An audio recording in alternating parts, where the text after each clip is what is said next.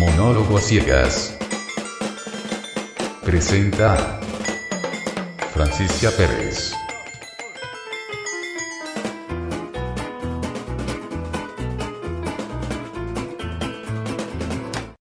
Hola queridos auditores, este es un nuevo capítulo de Monólogo a Ciegas. En esta oportunidad les hablaré de las fiestas patrias de Chile que se celebran el 18 y 19 de septiembre. Sí, 18 se conmemora, mmm, todos piensan, o muchos, que es de independencia de nuestro país, pero no, se conmemora la primera Junta Nacional de Gobierno de 1810, que fue el primer intento para independizarse del rey de España.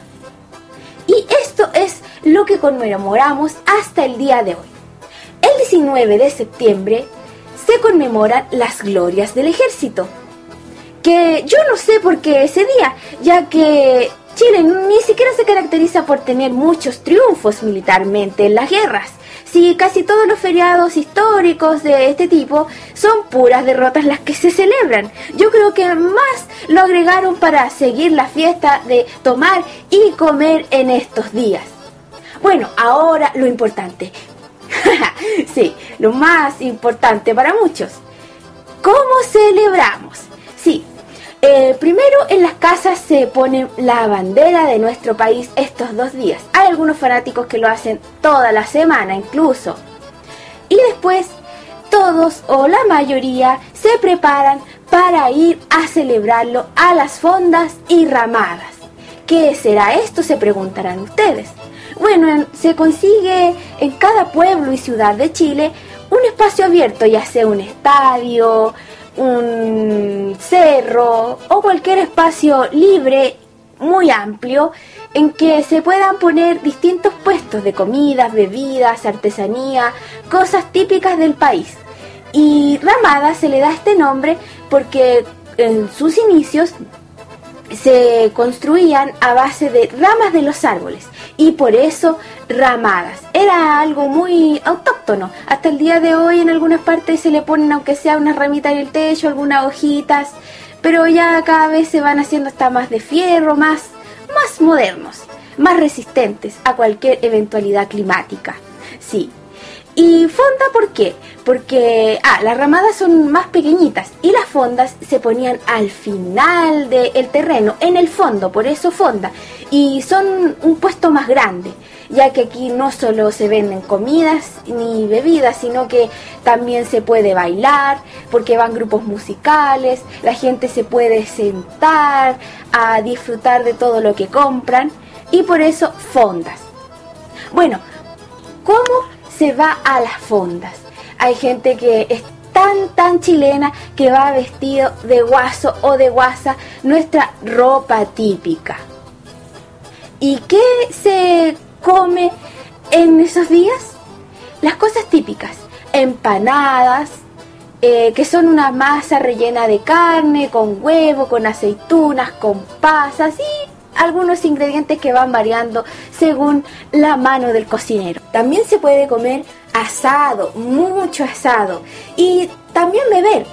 El trago típico de nuestro país es la chicha, que es a base de la uva, preferentemente en la zona central, ya que en el sur se hace de manzana. Bueno, la uva se fermenta y después la cocen y esta es la chicha, pero se toma fría. Y uff, uff, la gente se emborracha sin sentido hasta perder todo. También se toma vino y cerveza, a la gente que le gusta más la cerveza, ¿sí?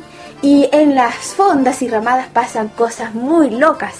Por ejemplo, que esté sentado con alguien, sobre todo si tiene discapacidad visual con alguien y de repente esa persona se te pierda, no sepa más y ¡pum! está bailando con otra persona que ni siquiera sabes quién es. La gente donde está tan borracha muchas veces hace unos escándalos de proporciones que no sabes quién, cuándo, cómo empezó la pelea. Sí, pero no solo estas cosas pasan, también se escucha mucha música como les dije anteriormente, en las fondas. Sí, lo típico es escuchar cueca, nuestro baile nacional. Pero con los efectos de la globalización no solo se escucha cueca ni, ni tonadas también, que es otra música típica de nosotros. Ahora se escuchan cumbias, reggaetones, bachatas y en especial en el campo las rancheras, esa música mexicana y que los guasos ahora gritan ¡Uy, uy! Esa también es la música que se escucha de variados ritmos en estas fiestas patrias. Otra cosa que también pueden hacerse en las fondas y ramadas son los juegos típicos, eh, como por ejemplo carrera en saco.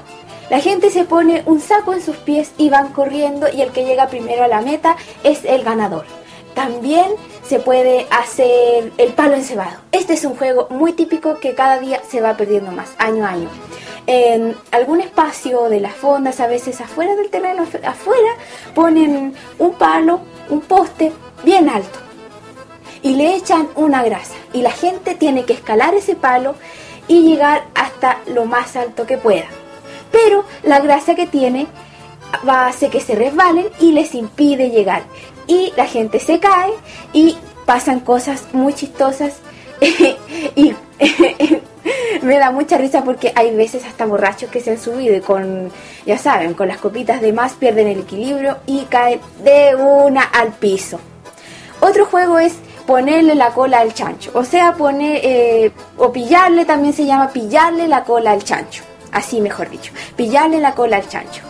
Un cerdito de verdad, no de peluche ni a cuerda, se echa a correr y la gente tiene que correr tras del cerdo y agarrarle la cola. Muchas veces se hace sobre el barro y la gente también se cae y pasan cosas muy graciosas y el chancho corre, corre, corre y no se da cuenta que están jugando con él.